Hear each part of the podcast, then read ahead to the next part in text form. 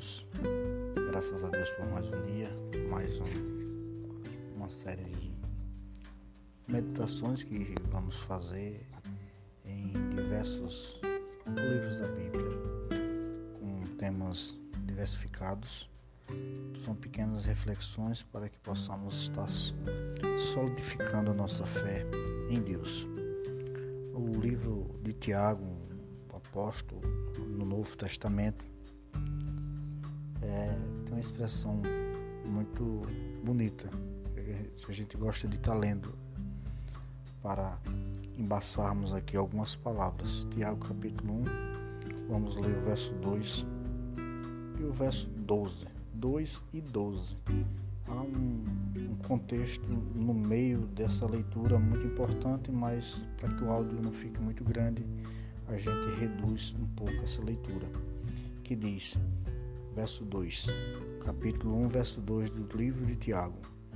Meus irmãos, considerem motivo de grande alegria o fato de passarem por diversas provações.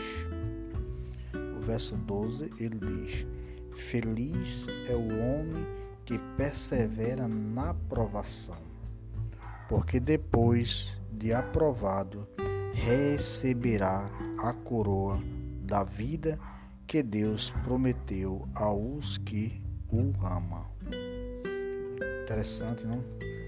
Questão aqui de é, o, o escritor bíblico está dizendo assim que é necessário passarmos por provações. É necessário que a nossa vida tenha algumas dificuldades, algumas empecilhos, algumas portas fechadas, algumas oportunidades não cedidas, alguns fracassos, alguns desenganos, é, e isso a gente podemos entender como provações.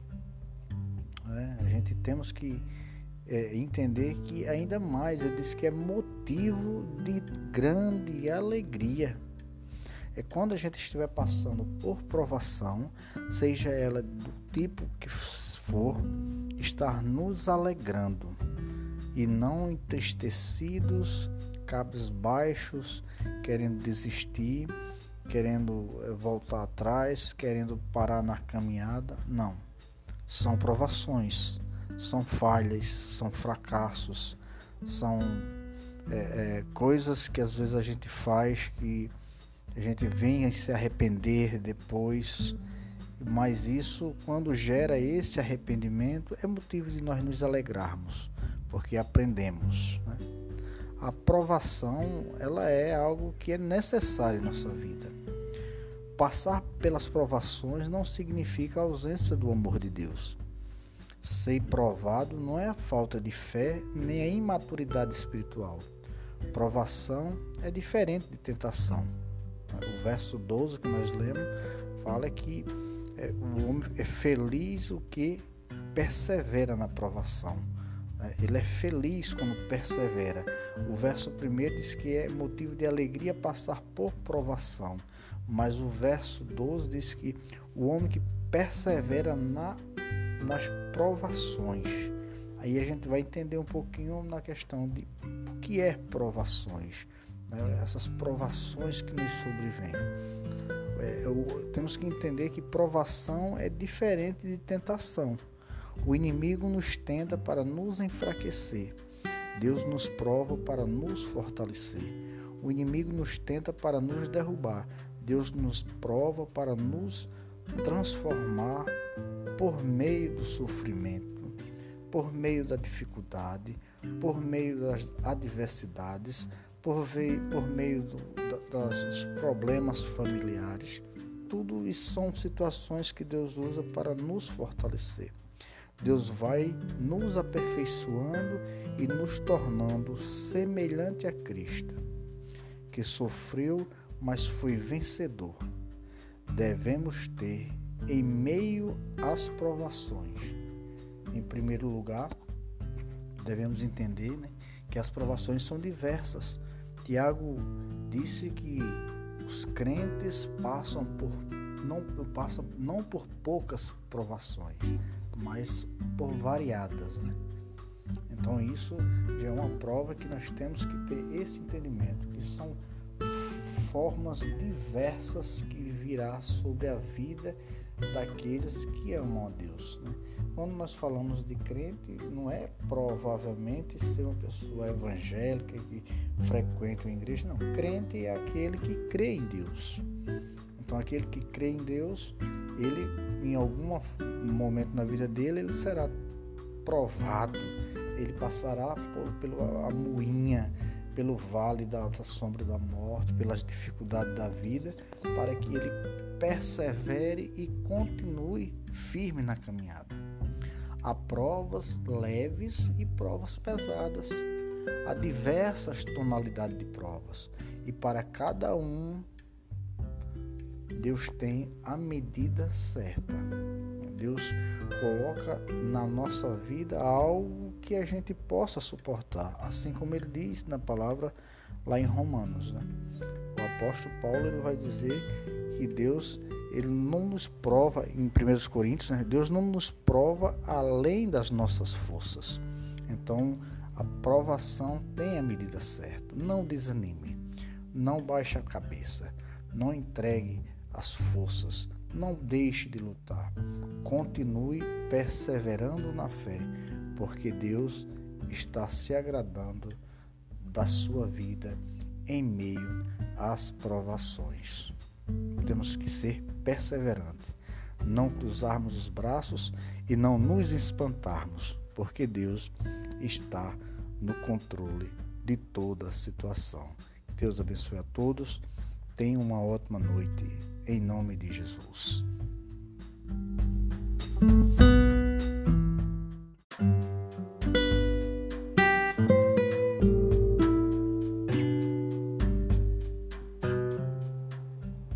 Graça e a paz do nosso Senhor e Salvador Jesus Cristo. Aqui quem vos fala é o irmão Humberto. Estou aqui para trazer uma breve reflexão a pedido do nosso irmã e diaconisa irmã Carmen aos nossos irmãos na fé da boa idade. Acredito ser um momento oportuno e ímpar para aprendermos da palavra de Deus acreditando sempre que o Senhor tem direcionado momentos como esse para consolidar a nossa fé, para que cresçamos juntos, para que possamos enfrentar as adversidades da vida sem desanimar, sem baixar a cabeça, sempre aguardando no Senhor um renovo, aguardando no Senhor a paz, a esperança sempre motivada, porque entendemos que o Senhor está nos ensinando em meio às tempestades, às adversidades, os problemas que surgem. É, isso nos fortalece, assim como nosso irmão e apóstolo Pedro escrevendo a sua carta. Né? Ele fala que é motivo de nós nos alegrarmos com as tribulações, com os problemas, porque quando assim formos afligidos, é um motivo de alegrarmos. Então, queremos entender que tudo que vem acontecendo, Deus está no controle, Deus está é, comandando todas as coisas. Eu quero ler só uma pequena porção da palavra de Deus, o livro do Gênesis, início da Relatos Bíblicos, capítulo 2, o verso 18, eu quero ler somente a parte A e deixar que o Espírito Santo de Deus possa vir nos estar revelando alguns outros textos. Não fiz nenhuma exegese apurada, mas estamos confiantes que Deus ele é justo, fiel para transmitir palavras de revelação. Gênesis capítulo 2, versículo 18, parte A, que diz o seguinte: E disse o Senhor Deus: Não é bom que o homem esteja só. Amém? Disse o Senhor Deus. Não é bom que o homem esteja só.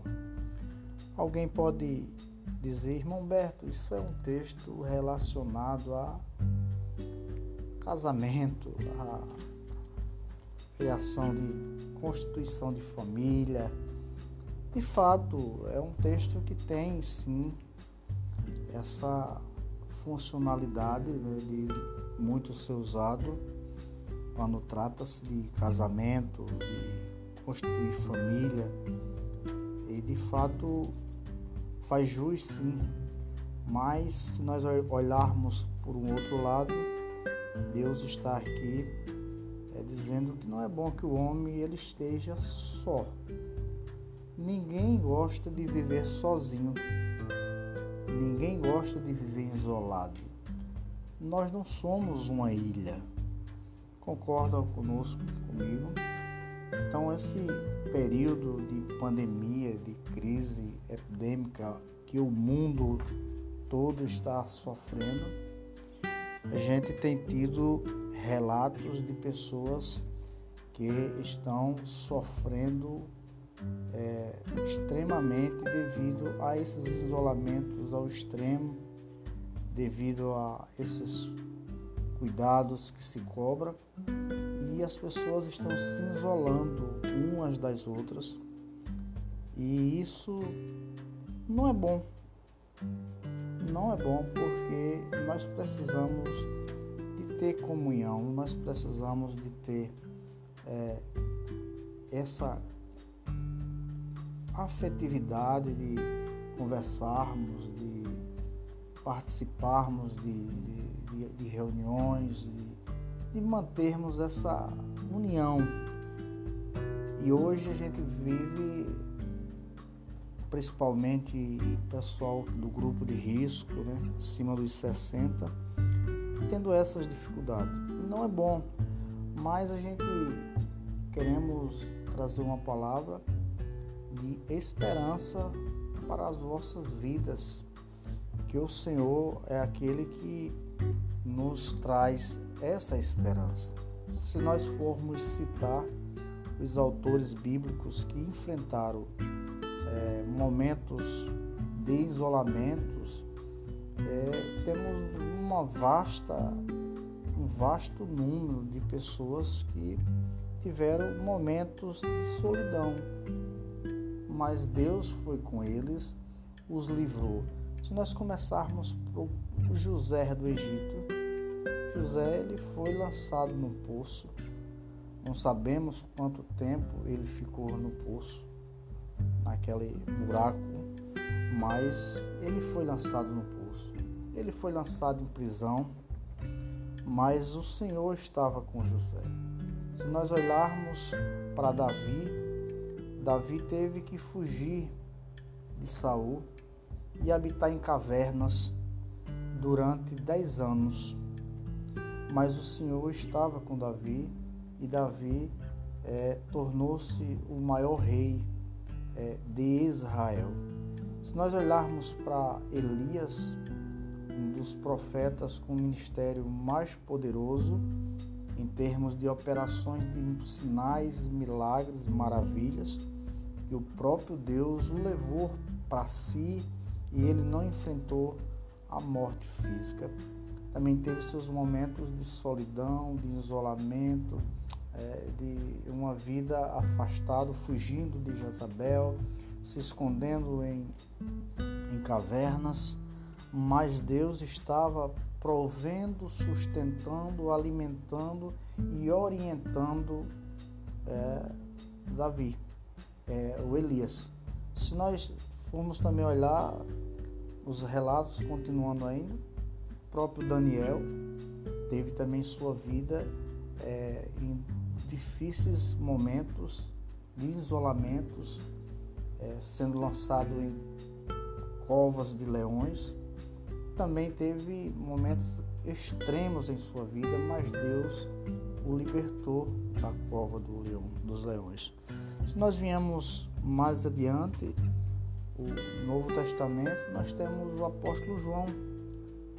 Teve que ser lançado em uma ilha e viver isoladamente ali, não sabemos quanto tempo, mas também isolamento tirado do meio da sua família, dos seus amigos, do rol de irmãos e ser lançado em uma ilha isoladamente. Também tivemos o apóstolo Paulo ter de ser lançado em prisões e marmorras é, e ser afastado do convívio social e viver isoladamente. Por que não falarmos também de Jesus?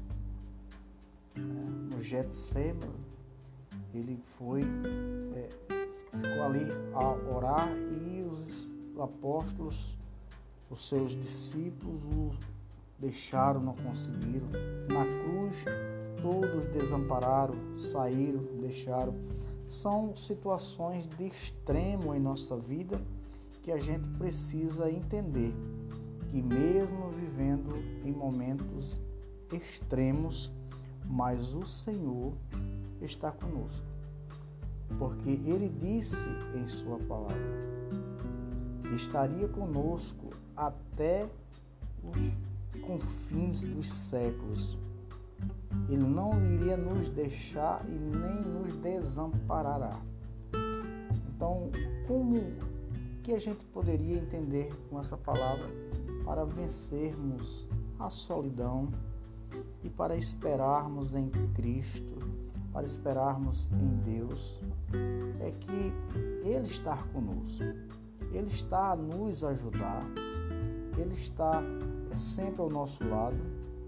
Nós temos que enxergar Deus na adversidade, na solidão, na tristeza, na angústia, entendendo que Ele está conosco, nos fortalecendo, nos fazendo triunfar diante das adversidades. É nas adversidades que o Senhor nos torna mais forte. Jó, ele vai dizer que ainda há esperança para uma árvore cortada. Ao cheiro das águas, ela brota renovos.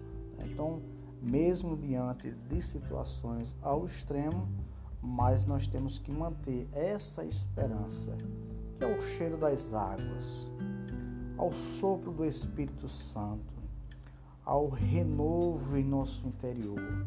E isso nos traz alegria, isso nos traz é, firmeza, que Cristo está conosco, que Deus está no controle, que iremos vencer, que iremos triunfar, porque nós não fomos feitos para vivermos só.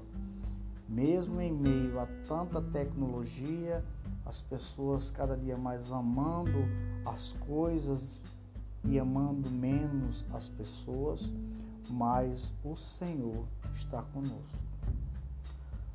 A solidão, ela é algo que nos ensina a amar as pessoas. Quando eu quero castigar um colaborador ou dar uma repreensão em um colaborador por algo que ele vem errando constantemente, eu dou um pouquinho de gelo nele e ele se sente só. Ele se sente é, que eu não estou trazendo informações ou dando atenção a ele. Ele vem a mim e pergunta: o que eu fiz? Onde eu estou errando? Às vezes, quando somos atacados ou atingidos e nos sentimos sozinhos, é o momento de perguntarmos a Deus: aonde estamos errando? Aonde eu estou errando, Senhor? E isso é uma forma dele trazer renovo, é uma forma dele trazer alegria, dele trazer esperança, dele trazer é, esperanças de dias melhores. Que o Senhor os abençoe, que o Senhor os dê um renovo nesta tarde, que vocês possam serem agraciados com a palavra do Senhor, porque entendemos que o Senhor está conosco todos os momentos e a sua vontade é boa, perfeita e agradável. Um forte abraço e Deus em Cristo Jesus vos abençoe.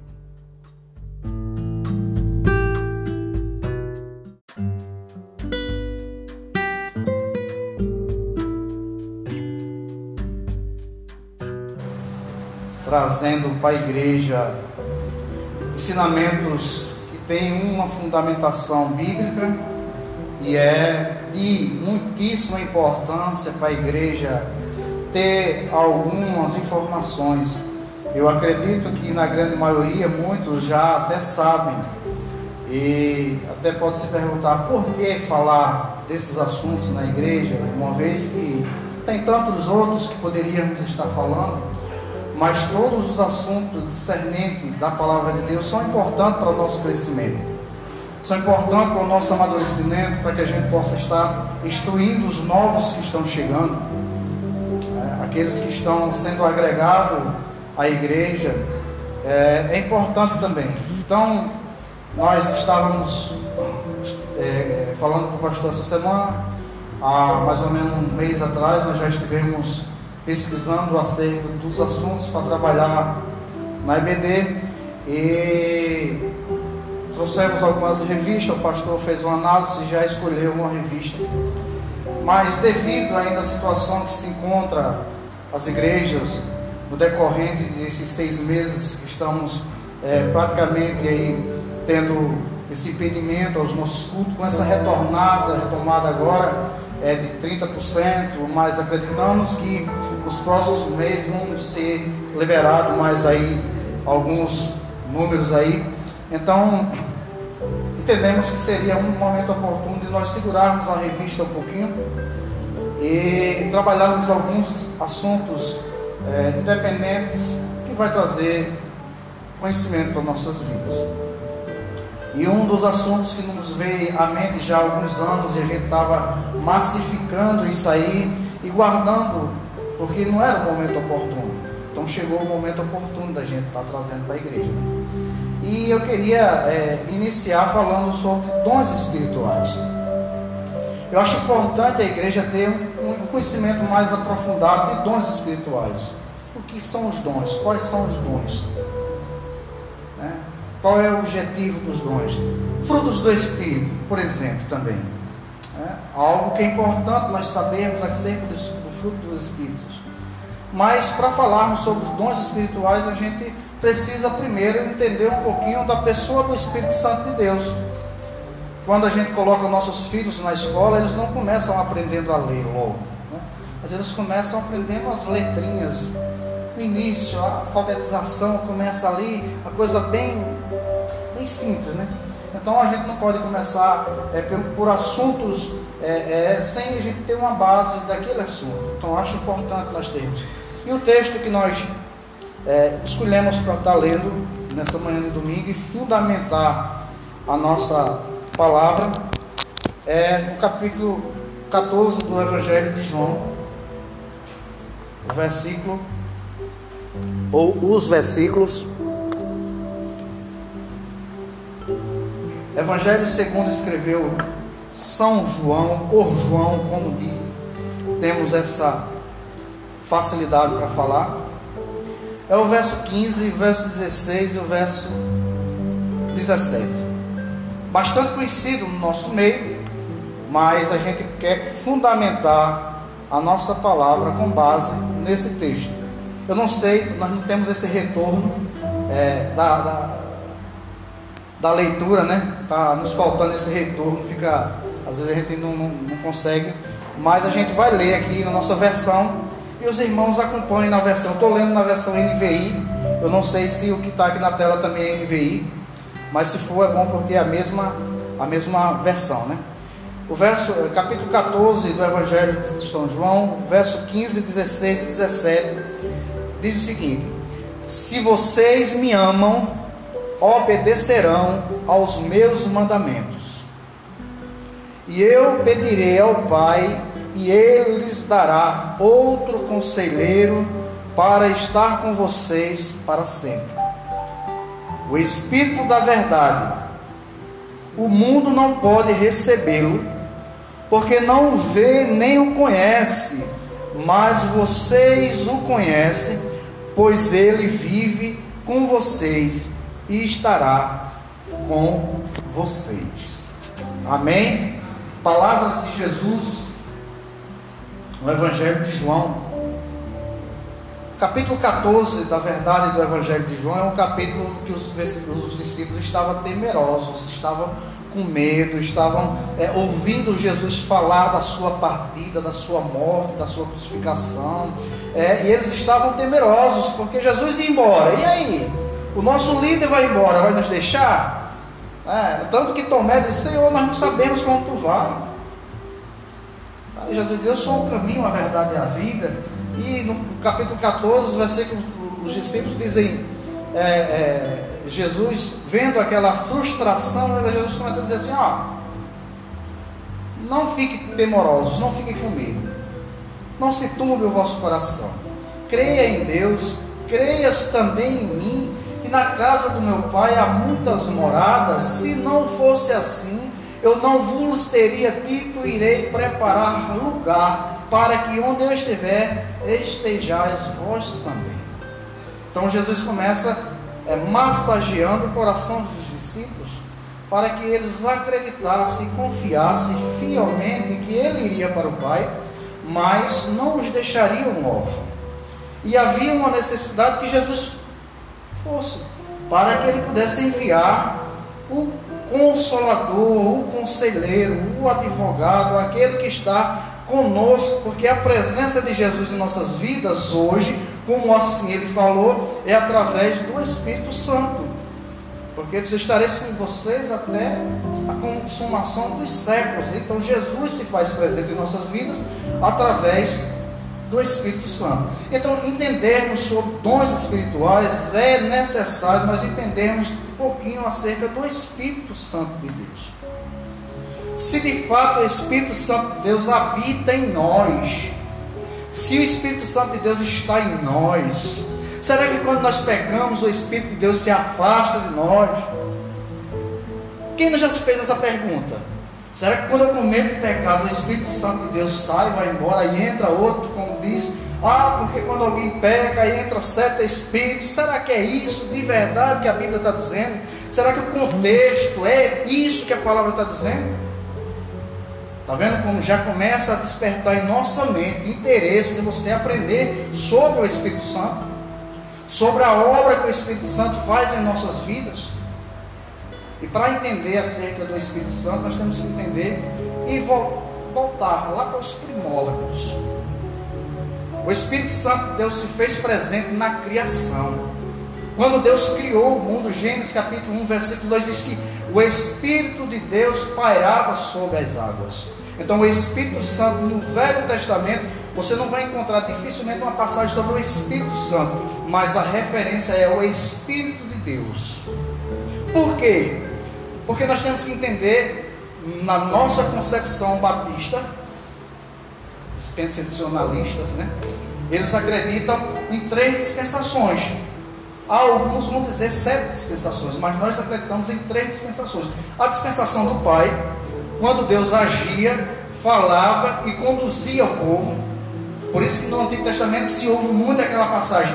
E disse Deus, Deus fez e Deus viu porque Deus estava agindo com o povo, conduzindo o povo.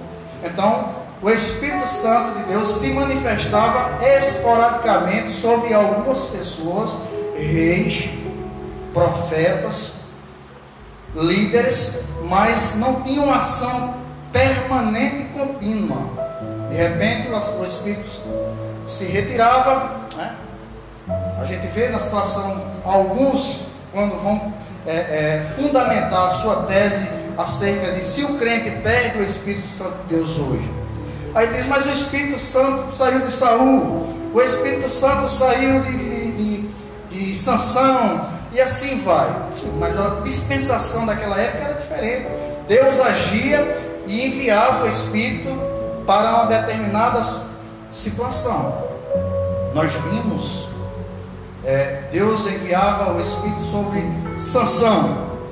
Sansão era tomado de força e realizava prodígios, está lá em, em, em Juízes capítulo 6. Se a gente começar a, a ler um pouquinho, eu acho que não dava para a gente explorar todos os textos, mas valia a pena a gente explorar alguns textos para que a gente possa é, fundamentar nossas palavras, porque é bom também quando você fala e você fundamenta com a Bíblia.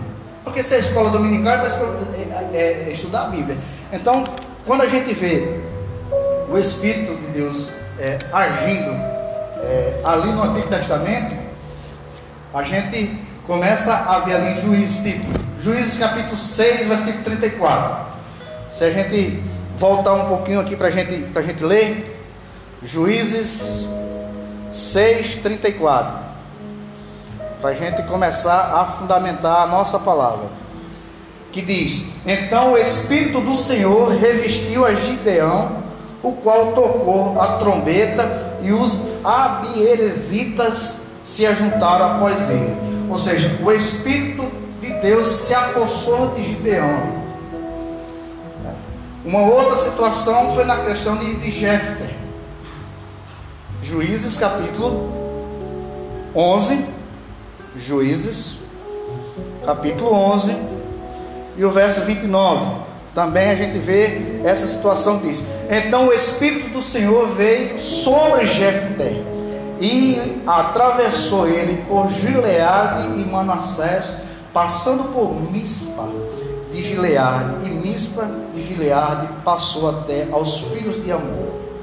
O Espírito de Deus se apossava, vinha sobre alguém para realizar alguns prodígios, alguns milagres, algumas ações sobrenaturais, mas ele era retirado.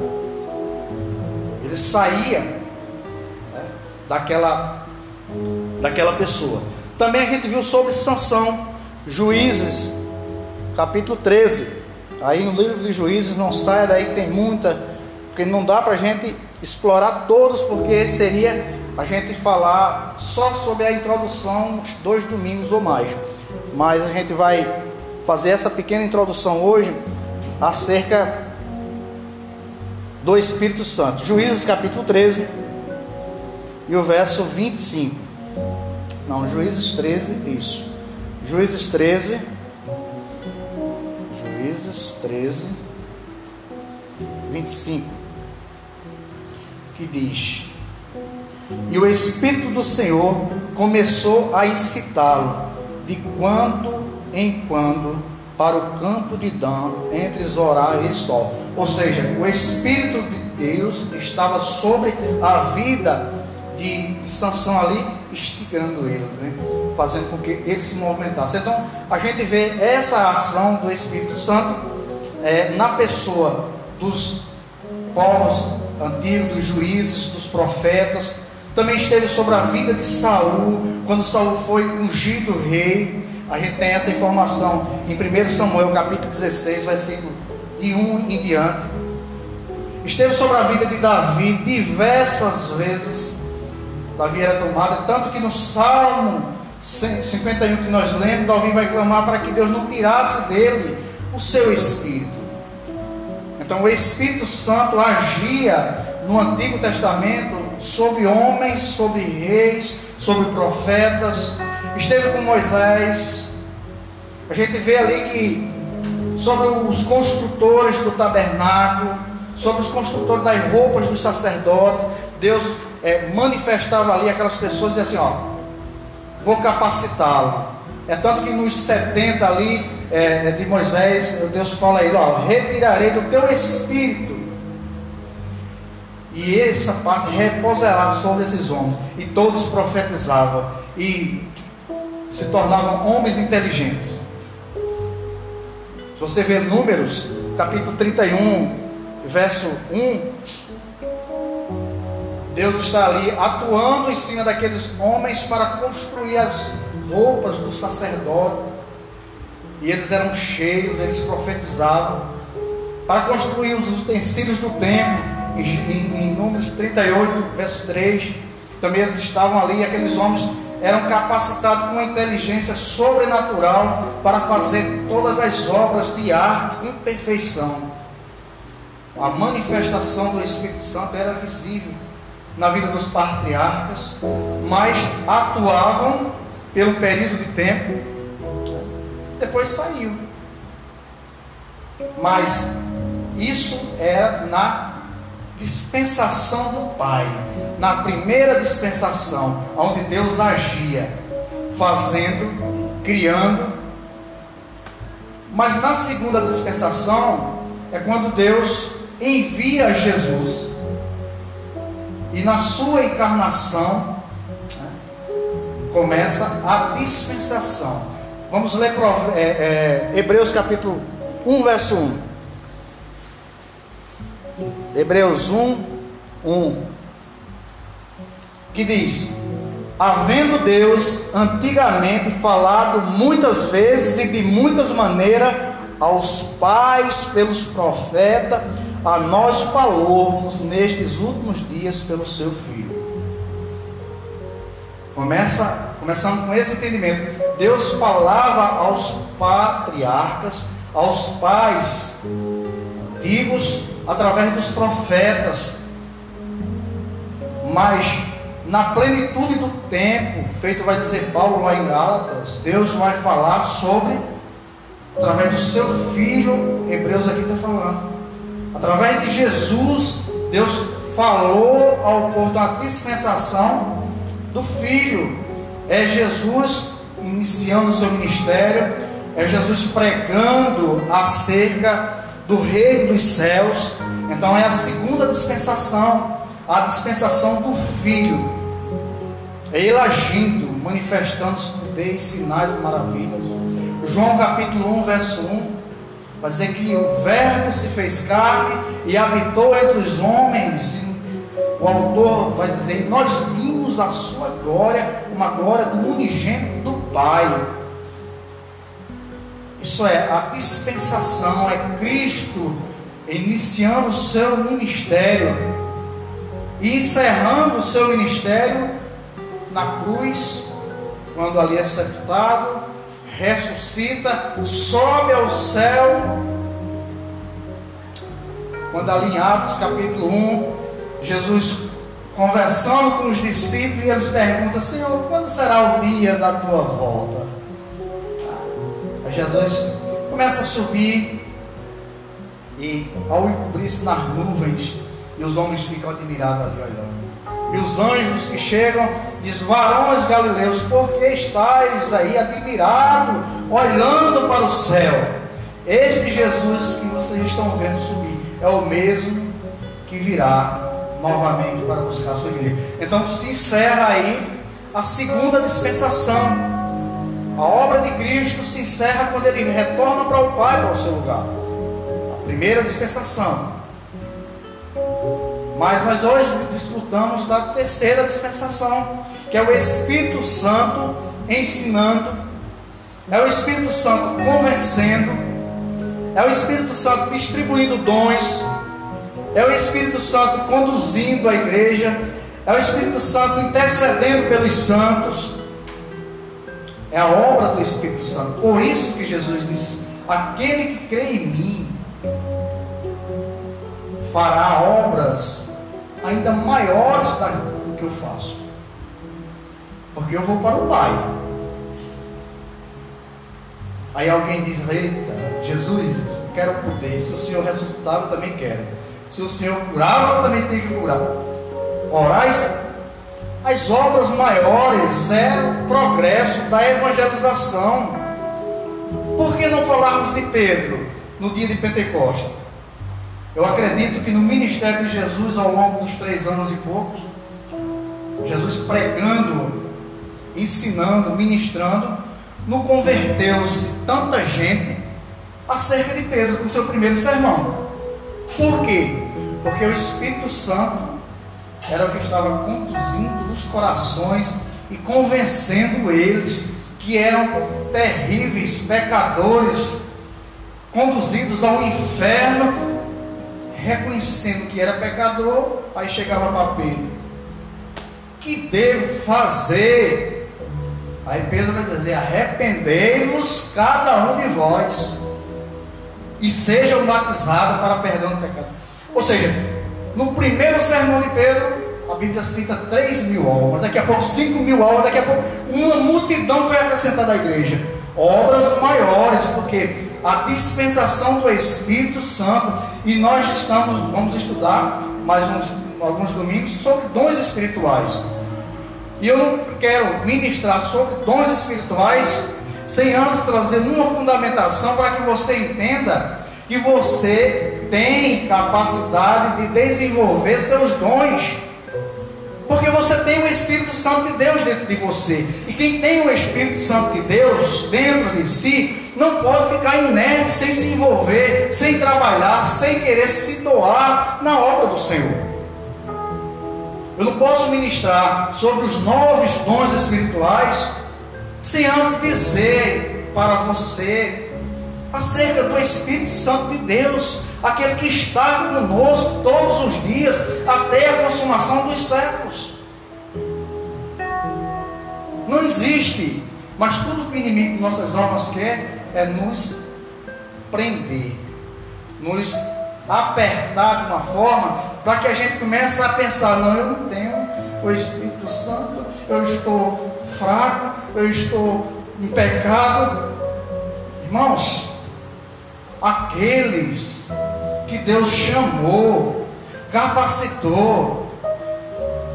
Não vai ter uma vida contínua sem erro, sem tropeço, mas nós temos um advogado junto ao Pai que intercede por nós quando a gente se arrepende e pede perdão, Ele está perdoando e fazendo com que possamos caminhar, porque na nossa força seria impossível nós termos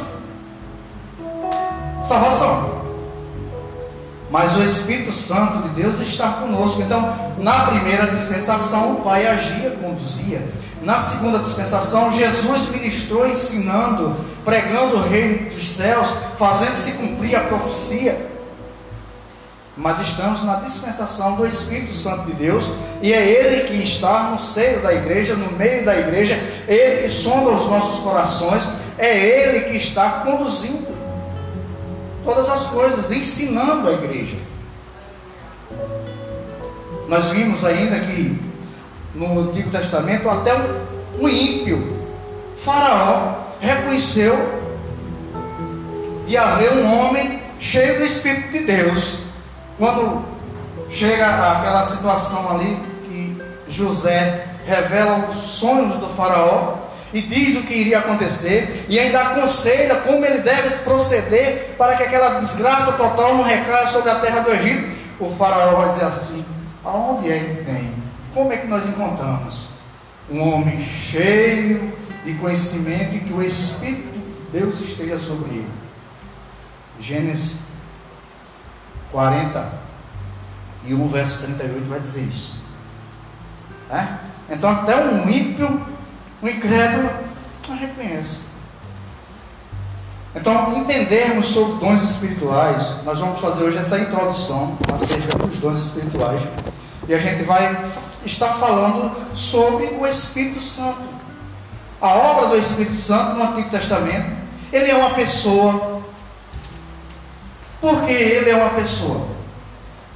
A Bíblia vai dizer, porque o Espírito Santo é uma pessoa, e nós encontramos isso nas páginas do Novo Testamento.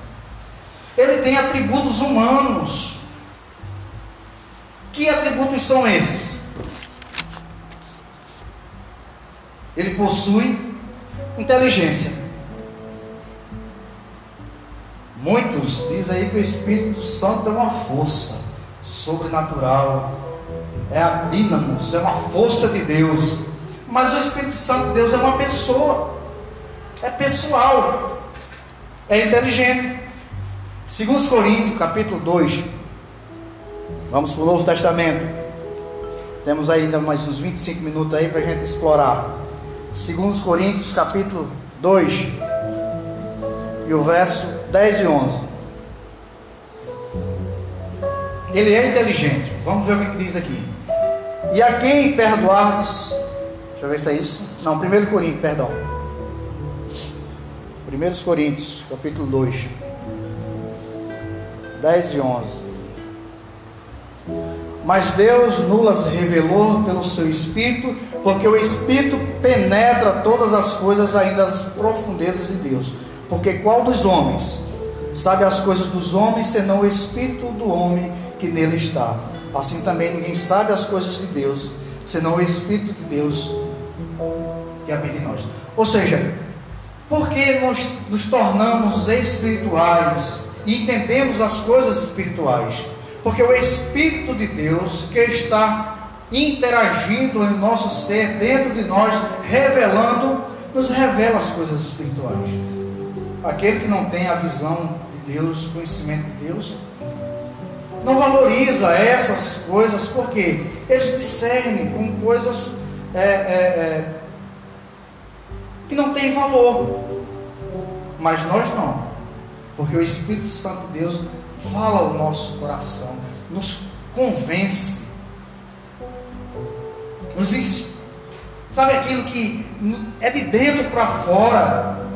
Quando a gente erra, quando a gente faz algo que não agradou a Deus, então é o Espírito Santo que está nos convencendo, rapaz, tu errou.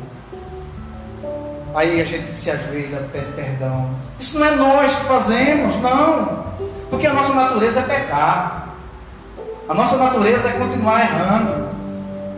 É se afastar cada dia mais de Deus. Mas o Espírito Santo de Deus diz, rapaz, seja mais inteligente. Não erre mais. Não faça assim. E a gente começa a ter esse entendimento e se ajoelhar e pedir perdão. Além de inteligente, né, a gente viu, ele também ele é pessoal. Por quê? Porque ele se entristece.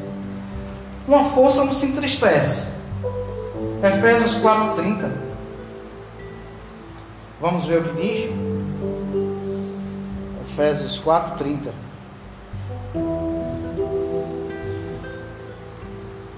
E não entristeçais o Espírito Santo de Deus, no qual estáis selados para o dia da redenção.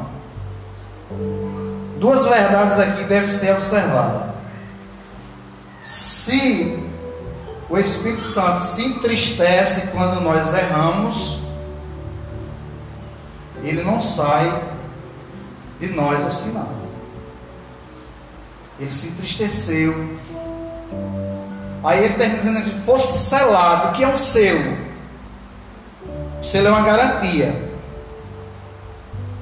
Aqueles que o Senhor chamou, que Ele selou com seu espírito, você pode até estar fraco na fé. Para de caminhar, se de fato você foi chamado foi escolhido para fazer a obra, para a redenção. O que é a redenção aqui? É a consumação final. Se você tem o Espírito Santo de Deus, você pode até caminhar por caminhos áridos, mas está sendo incomodado dentro de você. Eu estou errado. Eu preciso me reconciliar com Deus. Eu preciso mudar a minha vida. Eu preciso retornar para o ponto de partida, voltar ao primeiro amor. Porque se você está na igreja, caminhando com Cristo, uma vida de pecado, e não tem esse desejo de parar o pecado, de voltar ao primeiro amor, de caminhar uma vida de retidão, o Espírito Santo de Deus possa ser que não tenha nem vindo a habitar na sua vida. Aí é aquilo que Paulo vai dizer lá aos Coríntios na semana passada que nós lemos. Se é que vós tendes.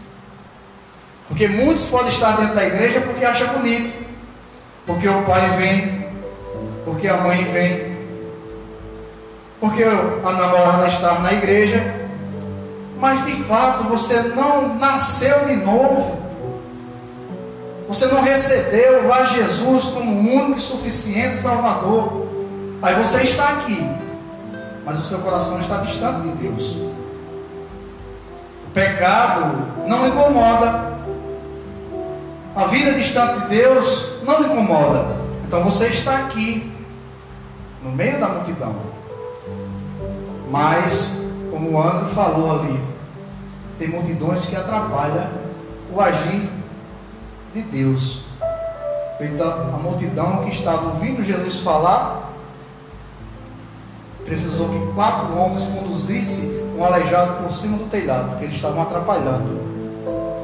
Às vezes você está aqui, mas você está atrapalhando, porque você não tem o Espírito Santo de Deus, não desenvolve dons, aptidões, não revela na sua vida frutos do Espírito Santo. E isso tudo, você só está aqui para criticar e atrapalhar o crescimento e o desenvolvimento da igreja. Mas quando você tem o Espírito Santo de Deus, você entristece ele, aí ele se entristece, aí ele revela a você, aí é feito salmista: Não retires de mim o teu espírito. Se o pecado não lhe faz mal nenhum, você não tem nenhum constrangimento em pecar, provavelmente você não tem o Espírito Santo. Primeira de João vai dizer que aquele que é nascido de Deus não peca. Mesmo que a gente venha pecar. Mas o Espírito Santo de Deus nos revela que erramos. E a gente começa a pedir perdão. Tenha misericórdia de mim, Senhor. A Bíblia vai dizer lá em Provérbios: aqueles que confessam e deixam alcançam misericórdia. Por isso que nós acreditamos que aqueles que foram selados, se de fato você foi chamado, se Cristo lhe chamou, se Deus lhe selou com seu espírito, Jesus vai dizer assim: que ninguém os rouba da minha mão. O pecado vai estar nos atingindo, mas não vai nos derrubar, não vai nos abater, porque nós temos o Espírito Santo de Deus. Então, o Espírito Santo de Deus é uma pessoa porque tem mente própria. Uma força não tem mente própria, mas o Espírito Santo de Deus tem. Romanos 8. Romanos 8. Romanos 8. 27. Vamos ver se eu notei certo. Isso. Que diz: E aquele que examina os corações sabe qual é a intenção do Espírito. E é ele que, segundo Deus, intercede pelos santos. O Espírito Santo de Deus sonda os nossos corações e ainda intercede pelos santos. Meu Deus, como nós precisamos saber, entender acerca do Deus, do Emanuel, o Deus conosco, na pessoa do Espírito Santo. Paulo, ele recomendando acerca dos problemas da igreja de Coríntios. Eu ainda estou fervilhando esses ensinamentos. E eu acredito que é capítulo 6 de 1 Coríntios, vamos ver se, se de fato é isso. 1 Coríntios capítulo 6, eu acho que é. É, 19. 6, 19. 1 Coríntios capítulo 6, versículo 19. Ele diz: Ou não sabeis que o vosso corpo é templo do Espírito Santo que habita em vós? Porventura que Deus e não sois de vós mesmos, porque foste comprado com bom preço, glorificai, pois, a Deus no vosso corpo e no vosso espírito, quais pertence a Deus. A igreja vivia cheia de problemas, e Paulo aqui está tratando problemas na área sexual de um dos irmãos lá. Mas ele vai dizer aqui que nós não sabemos que nós fomos comprados e que o Espírito Santo de Deus habita em nós, nós somos templo do Espírito Santo de Deus. Então a gente, nós temos que entender por que eu estou falando e enfatizando acerca do Espírito Santo de Deus? Porque nós queremos trabalhar para aqueles que estão chegando, Agora, é, o pastor nos deixou essa liberdade de trazermos alguns estudos específicos e queremos trabalhar um pouco sobre dons espirituais. Entender sobre dons espirituais, há uma necessidade de nós entendermos acerca do Espírito Santo, porque é o Espírito Santo quem distribui. Não é a nossa capacitação humana, não é o nosso talento, não. É Ele que nos capacita e distribui, mas é para eu aparecer, entendeu? Quando o Espírito Santo de Deus me dá um dom, é para eu aparecer aqui e todo mundo bater palma para mim, não é isso? É não. É para a edificação da igreja, para o corpo de Cristo. Então a gente vai aprender um pouco mais sobre dons espirituais, sobre frutos do Espírito, ao longo de alguns domingos aí. Mas a gente precisa entender sobre a ação do Espírito Santo na minha vida, na sua vida, na vida da igreja. E nós vimos, além do, Espírito Santo, ele é uma, uma pessoa. Desculpa eu estar no, no rascunho aqui porque meu computador não me ajudou. Eu fui voltei para os primórdios, sabe? Mas em nome de Jesus vai, vai ser consertado. Então ele é uma pessoa porque ele nos guia na verdade. Está em João 16, 13. Nos convence do pecado. Está em João 16, 8. Realiza milagres. Nós vimos isso em Atos vários e vários episódios do Espírito Santo atuando, eu também estou é, ardendo no meu coração. Se for da vontade de Deus, quem sabe para o ano nós estudarmos o livro de Atos. O livro de Atos dos Apóstolos é a manifestação do Espírito Santo de Deus atuando dentro da igreja. Estudar o livro de Atos dos Apóstolos enriquece a nossa vida missionária. O ardor pelas almas, o serviço cristão, Leia o livro de Atos dos Apóstolos. São 28 capítulos de puro ensinamento. Ainda no início da minha caminhada cristã, nós fizemos um curso preparatório ali na cidade sobre o livro de Atos. É rico, passei seis meses estudando esse livro. E sempre estamos lendo, aprendendo, tivemos é, algumas disciplinas dentro desse, desse, desse livro. É rico em trabalho, serviço e ação do Espírito Santo.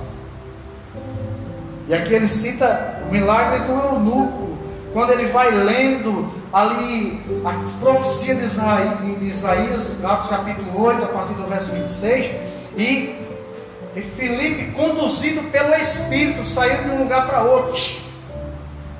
E quando chega ali, o Espírito diz: parede ao carro. Filipe se encosta ao carro e escuta aquele homem importante do rei a rainha. Lendo as profecias de Isaías, e Filipe disse: Entendes tu que lês? E ele disse: Como posso entender se não há ninguém que me ensine? E ali Filipe entra e sobe no carro e explica, e depois ele diz assim: O que falta para que eu seja batizado? Batiza, e ali o Espírito Santo leva Filipe já para outro lugar. Que ação, que coisa tremenda. O Espírito Santo realizando milagres visivelmente. Também ele intercede por nós. Romanos 8, 26.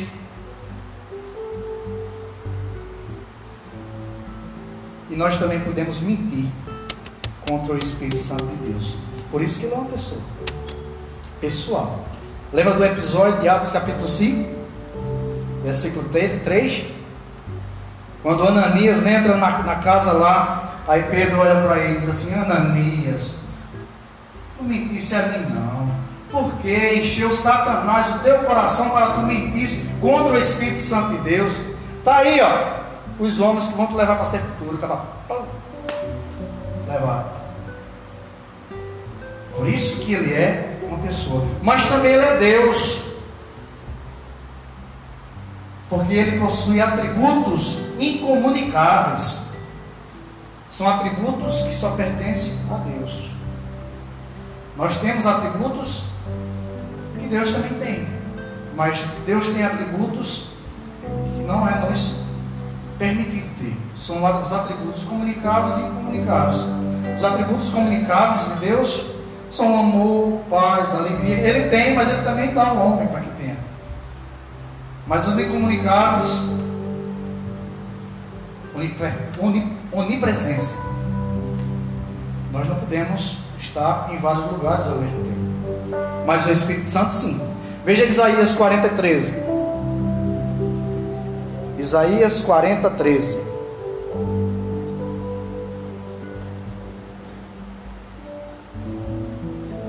Isaías 40, 13.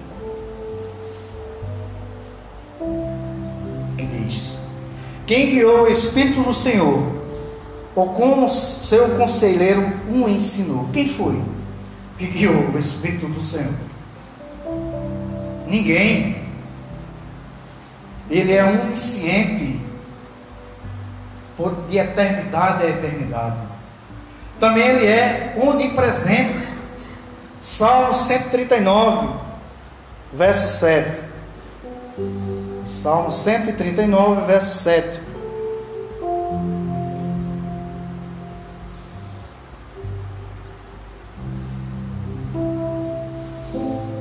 Salmista diz: Para onde me irei do teu espírito, ou para onde fugirei da tua face? Estar presente em todos os lugares. Não tem como nós escaparmos do Espírito Santo. Por isso que são atributos incomunicáveis. Por isso que ele é Deus. E onipotência tem várias referências. É porque nós não podemos citar todas. Para isso nós temos que estudar um ano todinho sobre a obra de Deus revelada na pessoa do Espírito Santo. Jó, capítulo 20, 33. 33, verso 4. Que diz: O Espírito de Deus me fez, e a inspiração do Todo-Poderoso me deu vida onipotência. Alguém que dá vida é porque é Deus. E Jó aqui reconhece que o Espírito de Deus o deu vida. Por isso ele é Deus. E nós vimos o Espírito Santo presente na vida de Jesus desde a sua encarnação. Quando o anjo chega para Maria, E ele diz que a virtude do Altíssimo te cobrirá. Ou a sombra do Altíssimo, a virtude do Altíssimo, o poder do Altíssimo te cobrirá. Então se fez presente desde a sua encarnação, o seu nascimento. Iniciando o seu ministério, João Batista começou a, a falar sobre aquele que viria que era mais poderoso com ele, e ele batizava com água para a remissão do pecado, mas aquele iria batizar com o Espírito Santo e com fogo. Então o Espírito Santo se fez presente na encarnação, na gestação e no nascimento de Jesus. Quando Jesus inicia seu ministério, a primeira coisa que acontece ali, ele entra no templo. Lucas 4 vai relatar isso. E ali diz: Hoje se cumpriu a profecia. E vai citar Isaías 61. E quando ele sai dali, diz que o Espírito Santo de Deus o conduziu para o deserto. E ali ele é tentado durante 40 dias e 40 noites. Mas retorna e encontra João às margens do Jordão. E João vai até ele. E ele vai, a João diz, se fosse batizado. E João diz ali: Eis o Cordeiro de Deus que tira o pecado do mundo. E batiza Jesus. E o Espírito Santo, ele é visivelmente em forma de uma pomba, desce, sobre a cabeça de Jesus, repousa sobre ele, escuta-se uma voz do céu. Esse é meu filho amado em quem muito tenho prazer. Os quatro relatos dos evangelhos vai se recitar essa passagem. Mateus, Lucas, Marcos, João, todos eles vão relatar esse episódio. Então o Espírito Santo estava presente e atuando na vida de Jesus, conduzindo, operando e agindo em todas as coisas. Mas nós temos que entender que o Espírito Santo de Deus também se faz presente na vida da igreja. E glória a Deus por isso, porque senão já teriam fechado a igreja de Deus na terra. Mas por isso Jesus disse que as portas do inferno não prevaleceria contra a igreja de Deus, porque é o Espírito Santo que está movendo, operando dentro da igreja. Então, entendermos sobre dons espirituais, há uma necessidade de entendermos sobre o Espírito. Mas se somos salvos, se cremos em Jesus, o Espírito Santo está conosco, nos ajudando, nos guiando, nos fortalecendo, nos ensinando. Mas por que produzimos tão pouco? Quanto mais perseguiam a igreja ali no início da igreja cristã, mais a igreja crescia. A ordem era para que os discípulos ficassem em Jerusalém até serem revestidos do alto. E eles ficaram em Jerusalém, foram revestidos do alto, mas acharam bom, acharam fenomenal. Atos capítulo 1, versículo 8 em diante começa a relatar isso aí. Mas Atos capítulo 8, versículo 1, começa as perseguições para que os discípulos começassem a sair. Fuja, fuja, vai embora, saia daqui, porque senão vocês morrem. Mas eles estavam cheios do Espírito. E uma pessoa cheia do Espírito Santo, aonde ele chega, ele causa uma movimentação tremenda. O homem cheio do Espírito Santo, onde ele chegar, ele é visto diferente dos demais. Por isso que na formação dos, dos diáconos, na formação do corpo diaconal, em Atos capítulo 6, a recomendação é: escolhei dentre vós um homem cheio do Espírito Santo de Deus. Como é que eu vou escolher alguém cheio do Espírito Santo de Deus? pelas suas obras, pelos seus frutos, pela sua vida, você conhece se aquela pessoa está cheia, transbordando do Espírito Santo de Deus. Escolhe os diáconos. A gente vê o martírio de Estevão, diz que ele era um homem cheio, poderoso nas palavras, que era cheio do Espírito Santo de Deus, agindo, conduzindo. A igreja tem o Espírito Santo de Deus busque aproximar-se de Deus através da oração, através do jejum, da palavra. Porque quatro verdades para a gente encerrar o estudo de hoje. Já estamos chegando no nosso momento devocional. Então, primeiro, nós temos o Espírito Santo porque o Espírito Santo de Deus nos convence. Você está aqui porque foi convencido. Quem não é convencido está na praia, está jogando bola. Não que não possa, irmãos, pode. Mas aquilo que você valoriza como base para a sua vida. Você está aqui hoje e ninguém lhe forçou a vir. Você que me assiste, é o Espírito Santo de Deus que está lhe convencendo que você precisa tomar uma atitude de servir a Deus, de mudar a sua vida. E isso não é você, é o Espírito Santo de Deus, porque é Ele que nos convence que estamos errados, é Ele que nos, convence que tem o inferno nos esperando, que é o juízo. É Ele que nos convence. Não é o pastor, não é os líderes da igreja não. É o Espírito Santo de Deus que nos convence. Então, se você está aqui, é porque você já foi convencido do pecado, da justiça e do juízo. Uma vez convencido, o Espírito Santo de Deus está na sua vida. Agora, como você está desenvolvendo os dons espirituais? Como você está manifestando essas obras dentro da igreja para o crescimento da igreja, não para o seu crescimento, mas para o crescimento da igreja. O Espírito Santo de Deus também está presente em nossas vidas, salvando-nos. Uma vez que Ele nos convence, João capítulo 16, versos 7 e 8, se Ele que nos convence da salvação, da condenação, então está presente em nossas vidas.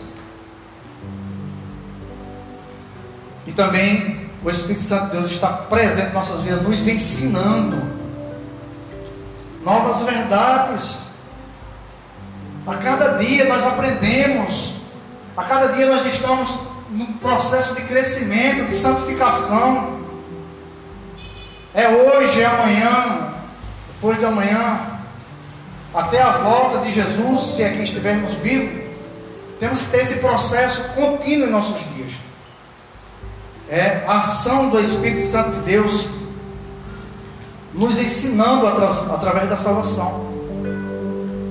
E por último, o Espírito Santo de Deus está presente em nossas vidas, produzindo e distribuindo os dons espirituais.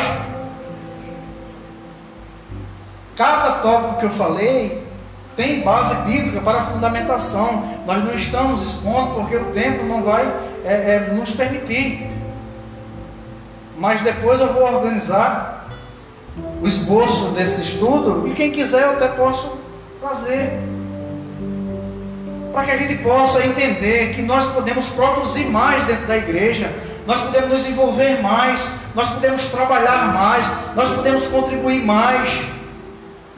Porque o Espírito Santo de Deus, aquele que nos selou com o seu Espírito, é para isto não é para a gente nos gloriarmos, feito os judeus da época de Jesus, que se gloriavam e achavam que eles eram os top, porque era da descendência de Abraão. E Jesus veio a quebrar esses paradigmas e chamar o publicano, chamar o fariseu, chamar a prostituta, e derramar o seu espírito sobre toda a carne da terra humana para que um povo só nós formássemos a igreja de Deus para anunciar as grandezas dos reinos dos céus. Porque nós temos o dínamos de Deus, o poder de Deus. Nós vamos continuar no próximo domingo, iniciando, se Jesus permitir, e o pastor continuar com essa confiança na minha pessoa, falando sobre os dons. Talvez a gente não consiga explorar sobre os novos dons em um domingo. A gente faz em dois, faz em três. Tá? E depois ainda queremos falar sobre os frutos do Espírito, que é diferente de dons. É importante também, você que está em casa, que pode estar conosco aqui, tem lugar. Eu estou sentindo falta dali, para interagir, para ter um microfone, para levantar, para ouvir questionamentos. Em breve teremos. Que Deus nos abençoe, que Deus nos guarde, que Deus nos ajude a entender a importância de entendermos que o Espírito Santo se faz presente em nossas vidas.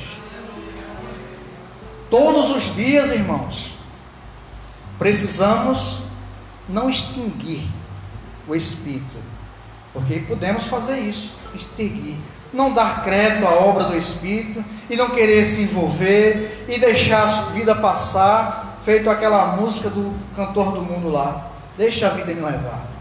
E não produz, não dá fruto, mas diz a palavra de Deus lá em Coríntios capítulo 13, que o fogo mostrará as nossas obras. Se é palha, se é de feno, se é de ferro, se é de ouro, se é de bronze, porque é o fogo que vai purificar. Que Deus nos ajude a termos esse entendimento acerca do Espírito Santo de Deus em nossa vida. Deus abençoe a todos, em nome de Jesus.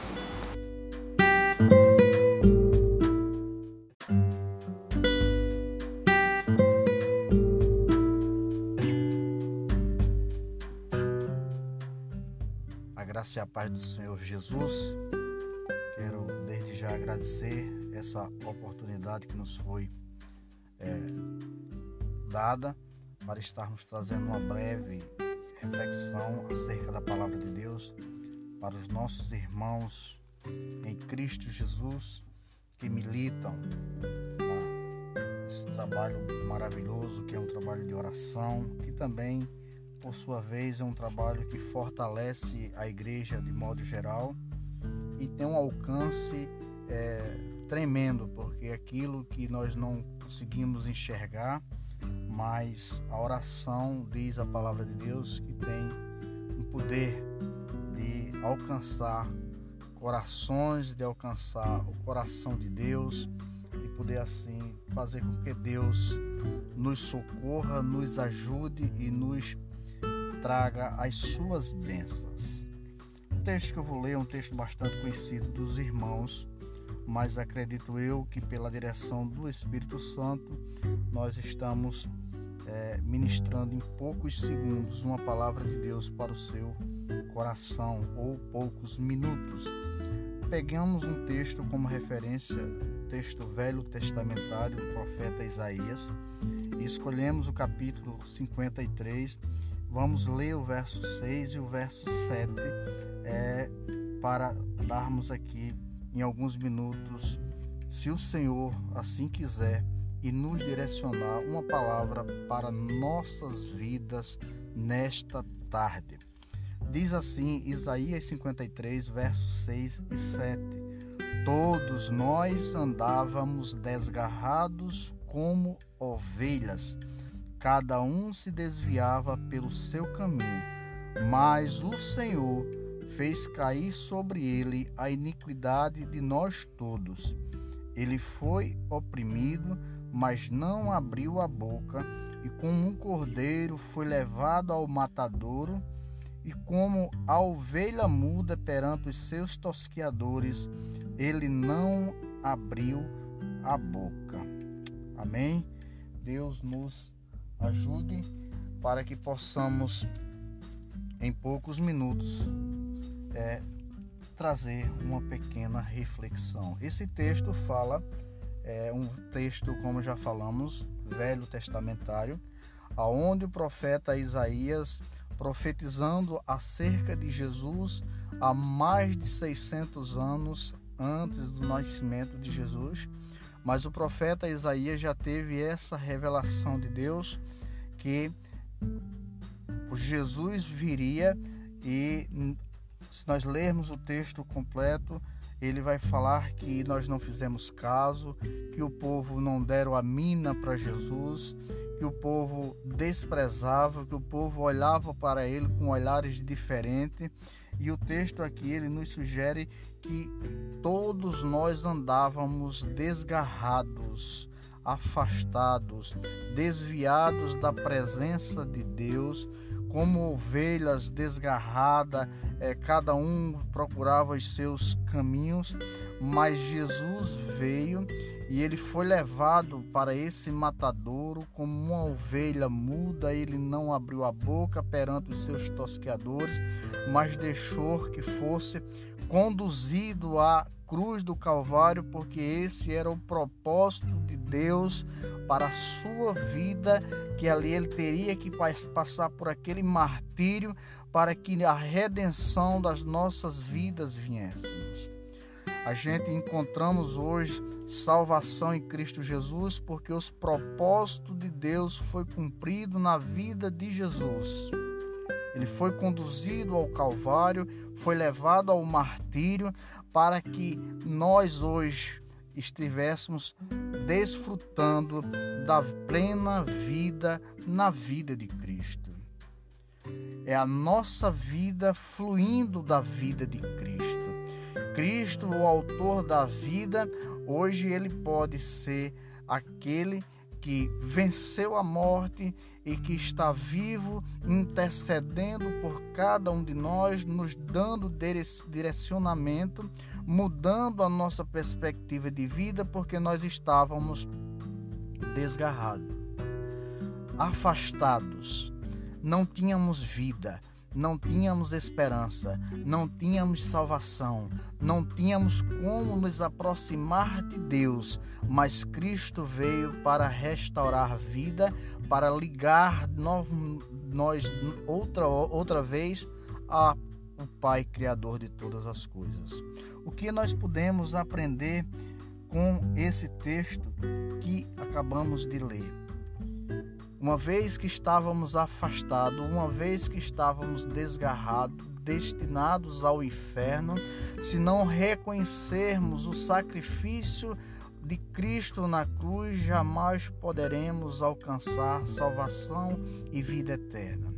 Mas Cristo veio com um propósito de nos livrar da condenação, porque todos estávamos andando desgarrados, desviados da presença de Deus por devido aos nossos pecados, devido aos nossos delitos, às nossas falhas, às nossas transgressões, éramos impossibilitados de participar da presença de Deus, de termos salvação, de, para termos perdões de pecados, para termos a restauração de uma vida pura, santa perante o Deus eterno. Esta tarde é uma tarde aonde podemos ter essa reflexão em nossa mente. Como outra hora nós estávamos afastados, o Cordeiro de Deus veio para nos restaurar, para nos resgatar. E o texto ele ainda continua é, é, falando que ele foi oprimido, mas não abriu a boca, e como cordeiro foi levado ao matadouro, como ovelha muda perante os seus tosqueadores.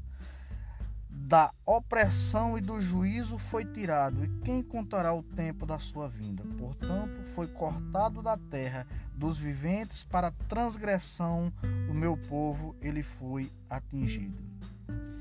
Nós temos em mente que, da forma como nós andávamos, nós estávamos totalmente afastados de Deus. Mas a Bíblia diz que ele foi ferido pelas nossas transgressões e ele foi moído pelas nossas, nossas iniquidades. E o castigo que hoje que nos traz a paz hoje foi posto sobre a vida dele. A paz que hoje nós temos quando nós nos comunicamos com o Senhor através da oração, através da palavra, é esse alívio que vem ao nosso coração. Hoje só é possível porque Cristo pagou este preço por nós ali na cruz. Não podemos de maneira nenhuma esquecermos de tão grande salvação. Não podemos de maneira nenhuma olhar para trás diante da nossa caminhada. Não podemos de maneira nenhuma baixar a nossa cabeça, afrouxar as rédeas, olhar para trás, porque o preço foi pago. Hoje nós temos paz porque Cristo morreu na cruz para nos trazer essa paz e a certeza de salvação e de vida eterna. Ó oh Deus, a gente temos que pedir todos os dias que o Senhor venha nos fortalecer e nos dar essa direção. Que Cristo morreu em nosso lugar para termos salvação dos nossos pecados. Eu não sei qual é a sua dor, eu não sei qual é a sua angústia, eu não sei qual é o seu problema, eu não sei o que lhe aflige, mas as nossas transgressões e as nossas dores Cristo já levou.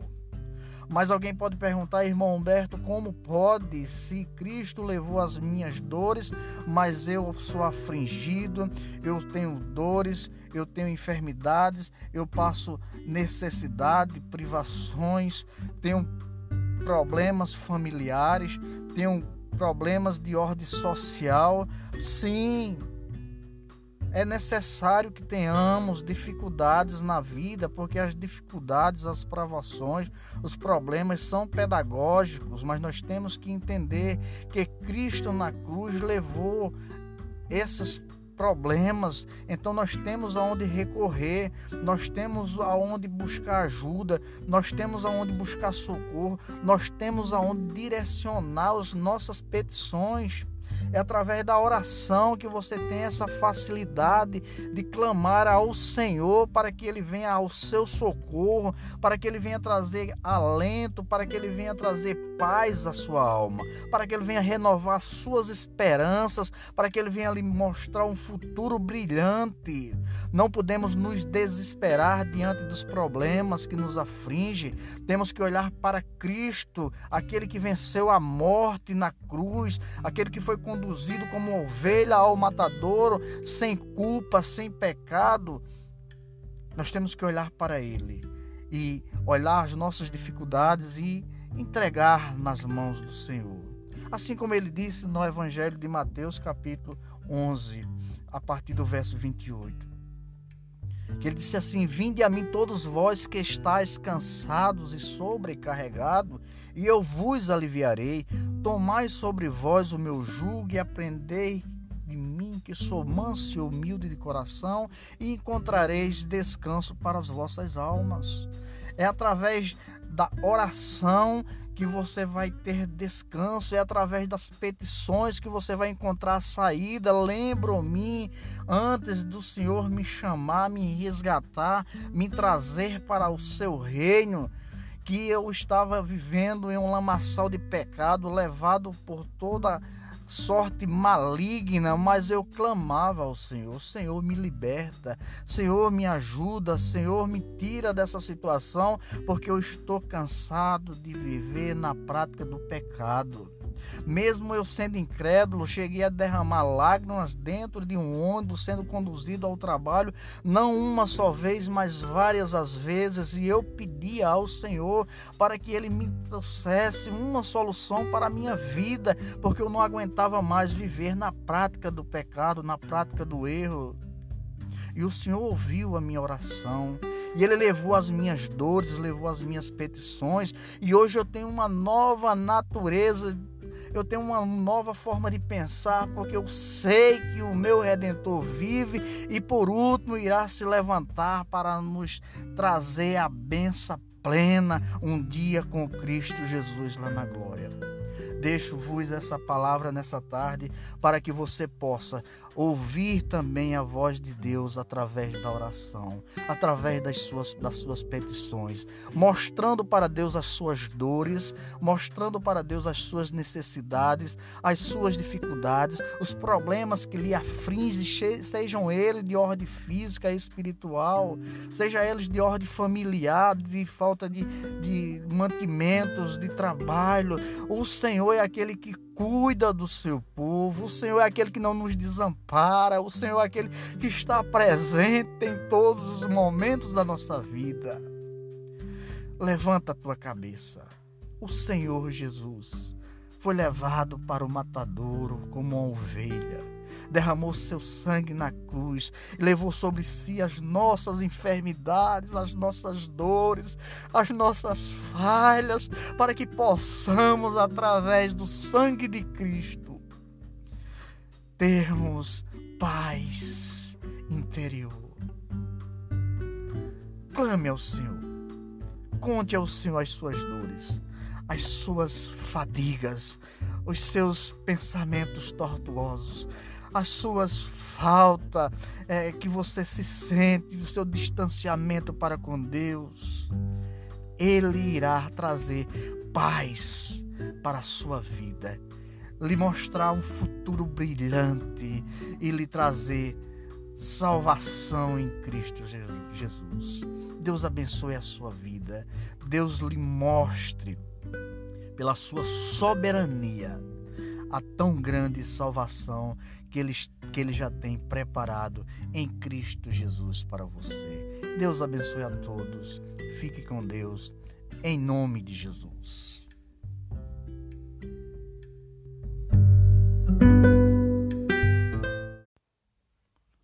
A graça e a paz do Senhor Jesus.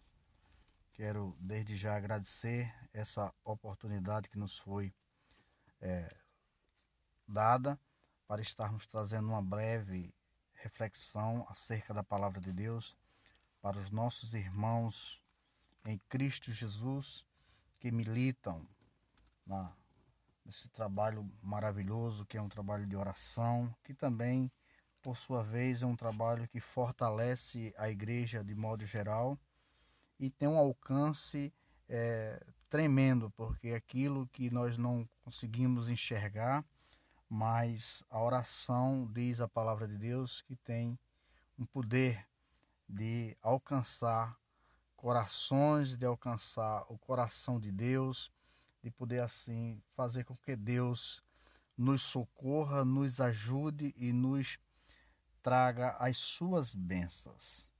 O texto que eu vou ler é um texto bastante conhecido dos irmãos, mas acredito eu que pela direção do Espírito Santo nós estamos é, ministrando em poucos segundos uma palavra de Deus para o seu coração ou poucos minutos. Pegamos um texto como referência texto velho testamentário do profeta Isaías. E escolhemos o capítulo 53. Vamos ler o verso 6 e o verso 7 é, para darmos aqui em alguns minutos, se o Senhor assim quiser, e nos direcionar uma palavra para nossas vidas nesta tarde. Diz assim Isaías 53, versos 6 e 7.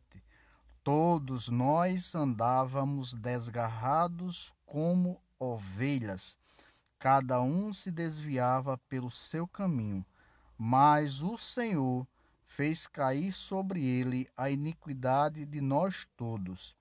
Ele foi oprimido, mas não abriu a boca, e como um cordeiro foi levado ao matadouro, e como a ovelha muda perante os seus tosqueadores, ele não abriu a boca.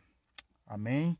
Deus nos ajude para que possamos, em poucos minutos, é, trazer uma pequena reflexão. Esse texto fala, é um texto, como já falamos, velho testamentário, aonde o profeta Isaías, profetizando acerca de Jesus há mais de 600 anos antes do nascimento de Jesus, mas o profeta Isaías já teve essa revelação de Deus que Jesus viria e se nós lermos o texto completo, ele vai falar que nós não fizemos caso, que o povo não deram a mina para Jesus, que o povo desprezava, que o povo olhava para ele com olhares diferentes.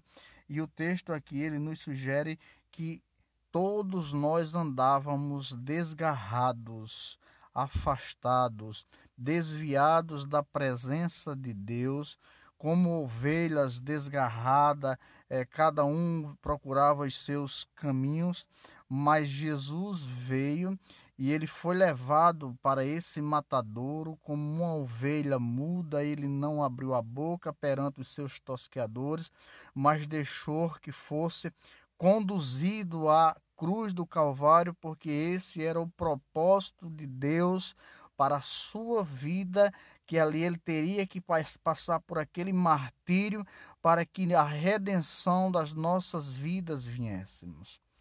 A gente encontramos hoje salvação em Cristo Jesus porque os propósitos de Deus foi cumprido na vida de Jesus. Ele foi conduzido ao Calvário, foi levado ao martírio, para que nós hoje estivéssemos desfrutando da plena vida na vida de Cristo. É a nossa vida fluindo da vida de Cristo. Cristo, o autor da vida, hoje ele pode ser aquele que venceu a morte e que está vivo, intercedendo por cada um de nós, nos dando direcionamento, mudando a nossa perspectiva de vida, porque nós estávamos desgarrados, afastados, não tínhamos vida, não tínhamos esperança, não tínhamos salvação, não tínhamos como nos aproximar de Deus, mas Cristo veio para restaurar vida, para ligar nós outra, outra vez a o Pai Criador de todas as coisas. O que nós podemos aprender com esse texto que acabamos de ler. Uma vez que estávamos afastados, uma vez que estávamos desgarrados, destinados ao inferno, se não reconhecermos o sacrifício de Cristo na cruz, jamais poderemos alcançar salvação e vida eterna. Mas Cristo veio com um propósito de nos livrar da condenação, porque todos estávamos andando desgarrados desviados da presença de Deus, por devido aos nossos pecados, devido aos nossos delitos, às nossas falhas, às nossas transgressões, éramos impossibilitados de participar da presença de Deus, de termos salvação, de, para termos perdões de pecados, para termos a restauração de uma vida pura, santa perante o Deus eterno. Esta tarde é uma tarde aonde podemos ter essa reflexão em nossa mente. Como outra hora nós estávamos afastados, o Cordeiro de Deus veio para nos restaurar, para nos resgatar. E o texto ele ainda continua é, é, falando que ele foi oprimido, mas não abriu a boca, e como cordeiro foi levado ao matadouro, como ovelha muda perante os seus tosqueadores. Da opressão e do juízo foi tirado, e quem contará o tempo da sua vinda? Portanto, foi cortado da terra dos viventes para a transgressão do meu povo, ele foi atingido. Nós temos em mente que, da forma como nós andávamos, nós estávamos totalmente afastados de Deus. Mas a Bíblia diz que ele foi ferido pelas nossas transgressões e ele foi moído pelas nossas, nossas iniquidades. E o castigo que hoje que nos traz a paz hoje foi posto sobre a vida dele. A paz que hoje nós temos quando nós nos comunicamos com o Senhor através da oração, através da palavra, esse alívio que vem ao nosso coração, hoje só é possível porque Cristo pagou este preço por nós ali na cruz. Não podemos de maneira nenhuma esquecermos de tão grande salvação. Não podemos de maneira nenhuma olhar para trás diante da nossa caminhada. Não podemos de maneira nenhuma baixar a nossa cabeça, afrouxar as rédeas, olhar para trás, porque o preço foi pago. Hoje nós temos paz porque Cristo morreu na cruz para nos trazer essa paz e a certeza de salvação e de vida eterna. Ó oh Deus, a gente temos que pedir todos os dias que o Senhor venha nos fortalecer e nos dar essa direção. Que Cristo morreu em nosso lugar para termos salvação dos nossos pecados. Eu não sei qual é a sua dor, eu não sei qual é a sua angústia, eu não sei qual é o seu problema, eu não sei o que lhe aflige, mas as nossas transgressões e as nossas dores Cristo já levou. Mas alguém pode perguntar, irmão Humberto, como pode, se Cristo levou as minhas dores, mas eu sou afligido, eu tenho dores, eu tenho enfermidades, eu passo necessidade, privações, tenho problemas familiares, tenho problemas de ordem social. Sim, é necessário que tenhamos dificuldades na vida, porque as dificuldades, as provações, os problemas são pedagógicos, mas nós temos que entender que Cristo na cruz levou esses problemas, então nós temos aonde recorrer, nós temos aonde buscar ajuda, nós temos aonde buscar socorro, nós temos aonde direcionar as nossas petições. É através da oração que você tem essa facilidade de clamar ao Senhor para que Ele venha ao seu socorro, para que Ele venha trazer alento, para que Ele venha trazer paz à sua alma, para que Ele venha renovar suas esperanças, para que Ele venha lhe mostrar um futuro brilhante. Não podemos nos desesperar diante dos problemas que nos afligem. Temos que olhar para Cristo, aquele que venceu a morte na cruz, aquele que foi conduzido como ovelha ao matadouro, sem culpa, sem pecado Nós temos que olhar para Ele e olhar as nossas dificuldades e entregar nas mãos do Senhor. Assim como ele disse no Evangelho de Mateus, capítulo 11, a partir do verso 28. Que ele disse assim: Vinde a mim todos vós que estáis cansados e sobrecarregados, e eu vos aliviarei. Tomai sobre vós o meu jugo e aprendei de mim, que sou manso e humilde de coração, e encontrareis descanso para as vossas almas. É através da oração que você vai ter descanso, é através das petições que você vai encontrar a saída. Lembro-me antes do Senhor me chamar, me resgatar, me trazer para o seu reino que eu estava vivendo em um lamaçal de pecado, levado por toda sorte maligna, mas eu clamava ao Senhor: Senhor, me liberta, Senhor, me ajuda, Senhor, me tira dessa situação, porque eu estou cansado de viver na prática do pecado.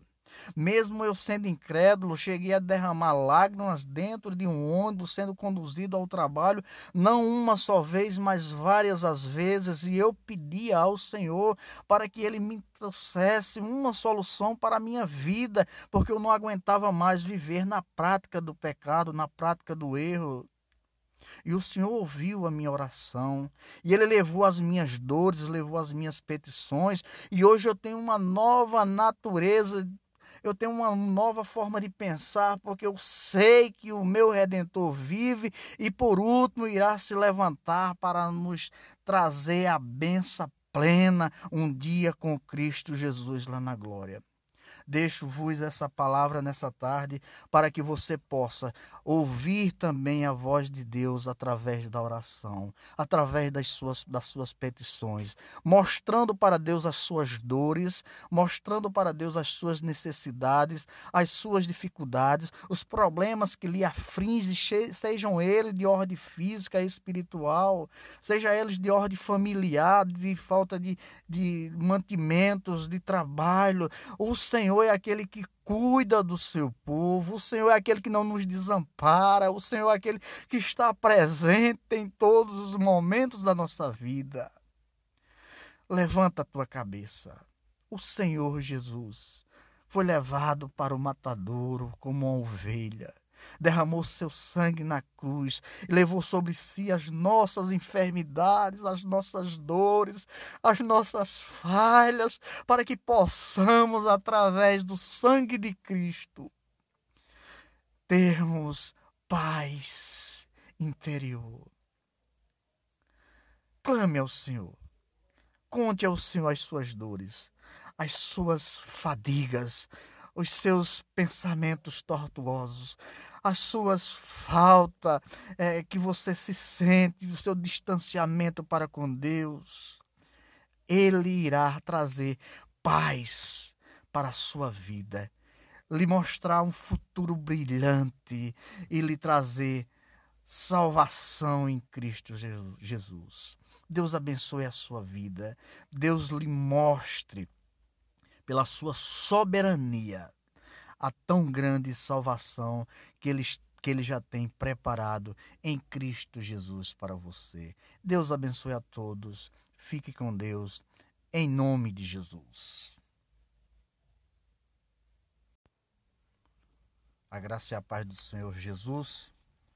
Quero desde já agradecer essa oportunidade que nos foi é, dada para estarmos trazendo uma breve reflexão acerca da palavra de Deus para os nossos irmãos em Cristo Jesus que militam na, nesse trabalho maravilhoso que é um trabalho de oração, que também, por sua vez, é um trabalho que fortalece a igreja de modo geral e tem um alcance é, tremendo, porque aquilo que nós não conseguimos enxergar mas a oração, diz a palavra de Deus, que tem um poder de alcançar corações, de alcançar o coração de Deus, de poder assim fazer com que Deus nos socorra, nos ajude e nos traga as suas bênçãos.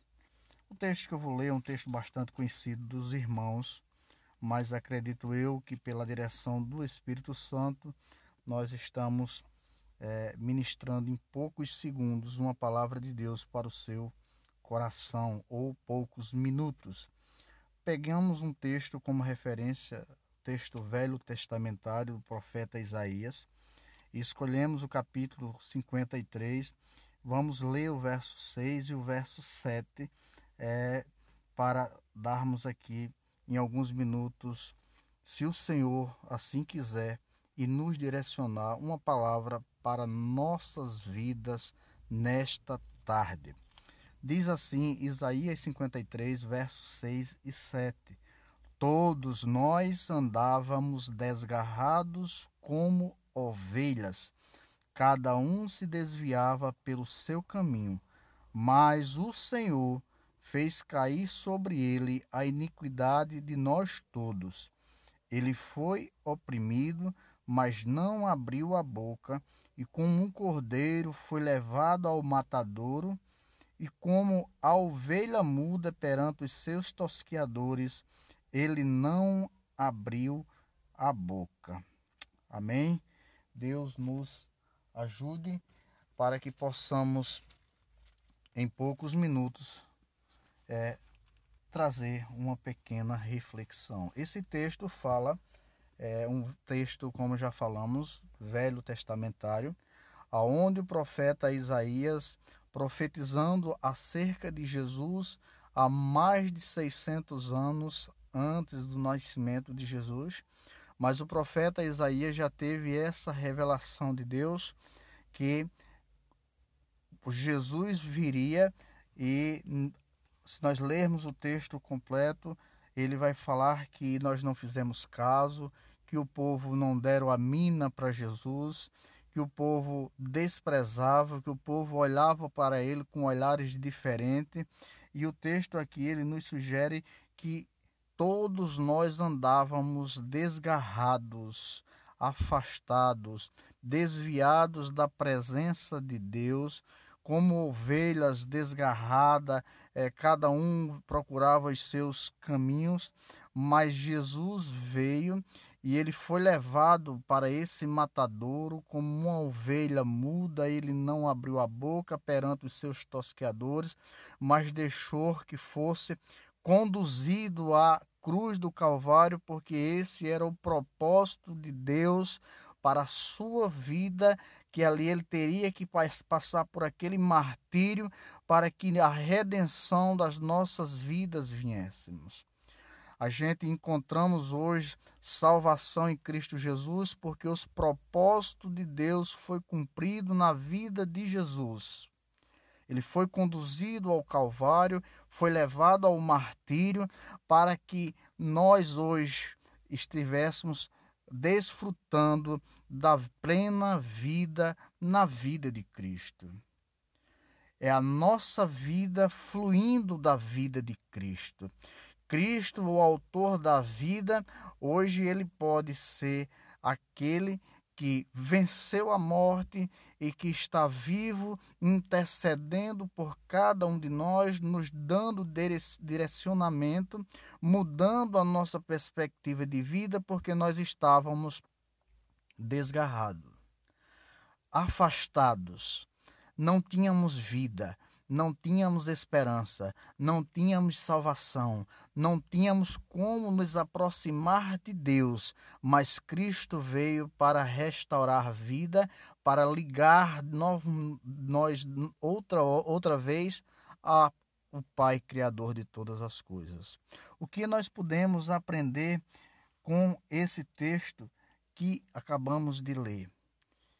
Uma vez que estávamos afastados, uma vez que estávamos desgarrados, destinados ao inferno, se não reconhecermos o sacrifício de Cristo na cruz, jamais poderemos alcançar salvação e vida eterna.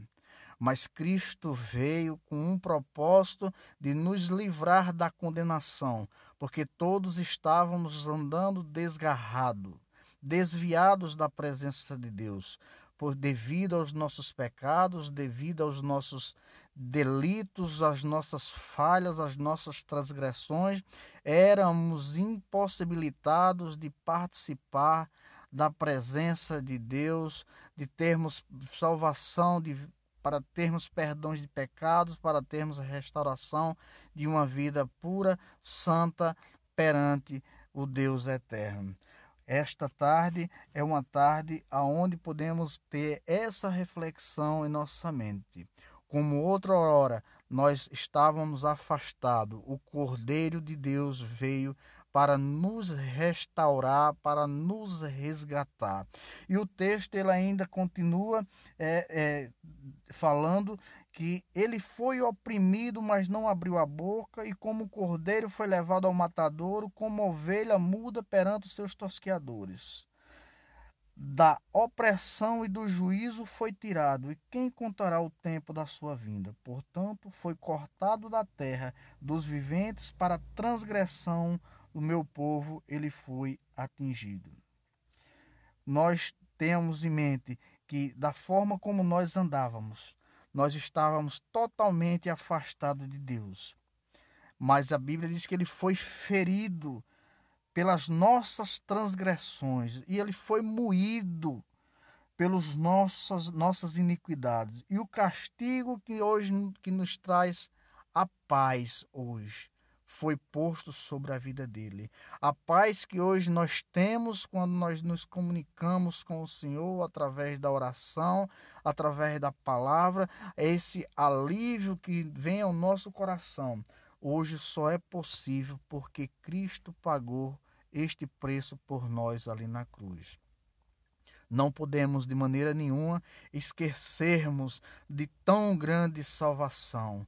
Não podemos de maneira nenhuma olhar para trás diante da nossa caminhada. Não podemos de maneira nenhuma baixar a nossa cabeça, afrouxar as rédeas, olhar para trás, porque o preço foi pago. Hoje nós temos paz porque Cristo morreu na cruz para nos trazer essa paz e a certeza de salvação e de vida eterna.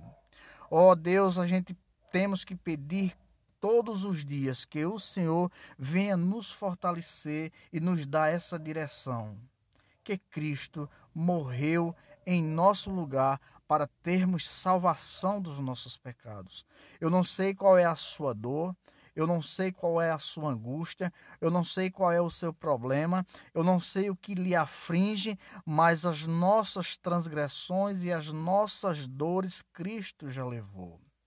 Mas alguém pode perguntar, irmão Humberto, como pode, se Cristo levou as minhas dores, mas eu sou afligido, eu tenho dores, eu tenho enfermidades, eu passo necessidade, privações, tenho problemas familiares, tenho problemas de ordem social. Sim, é necessário que tenhamos dificuldades na vida, porque as dificuldades, as provações, os problemas são pedagógicos, mas nós temos que entender que Cristo na cruz levou esses problemas, então nós temos aonde recorrer, nós temos aonde buscar ajuda, nós temos aonde buscar socorro, nós temos aonde direcionar as nossas petições.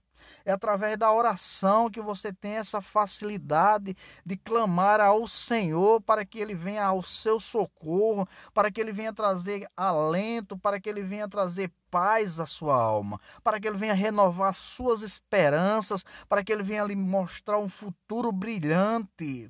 Não podemos nos desesperar diante dos problemas que nos afligem. Temos que olhar para Cristo, aquele que venceu a morte na cruz, aquele que foi conduzido como ovelha ao matadouro, sem culpa, sem pecado. Nós temos que olhar para ele e olhar as nossas dificuldades e entregar nas mãos do Senhor. Assim como ele disse no Evangelho de Mateus, capítulo 11, a partir do verso 28. Que ele disse assim: Vinde a mim todos vós que estáis cansados e sobrecarregados, e eu vos aliviarei. Tomai sobre vós o meu jugo e aprendei de mim, que sou manso e humilde de coração, e encontrareis descanso para as vossas almas. É através da oração que você vai ter descanso, é através das petições que você vai encontrar saída. Lembro-me antes do Senhor me chamar, me resgatar, me trazer para o seu reino que eu estava vivendo em um lamaçal de pecado, levado por toda sorte maligna, mas eu clamava ao Senhor: Senhor, me liberta, Senhor, me ajuda, Senhor, me tira dessa situação, porque eu estou cansado de viver na prática do pecado.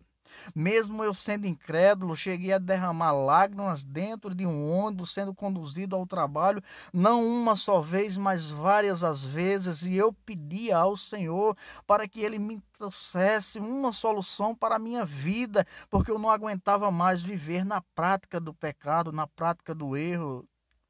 E o Senhor ouviu a minha oração, e Ele levou as minhas dores, levou as minhas petições, e hoje eu tenho uma nova natureza eu tenho uma nova forma de pensar, porque eu sei que o meu redentor vive e por último irá se levantar para nos trazer a benção plena um dia com Cristo Jesus lá na glória.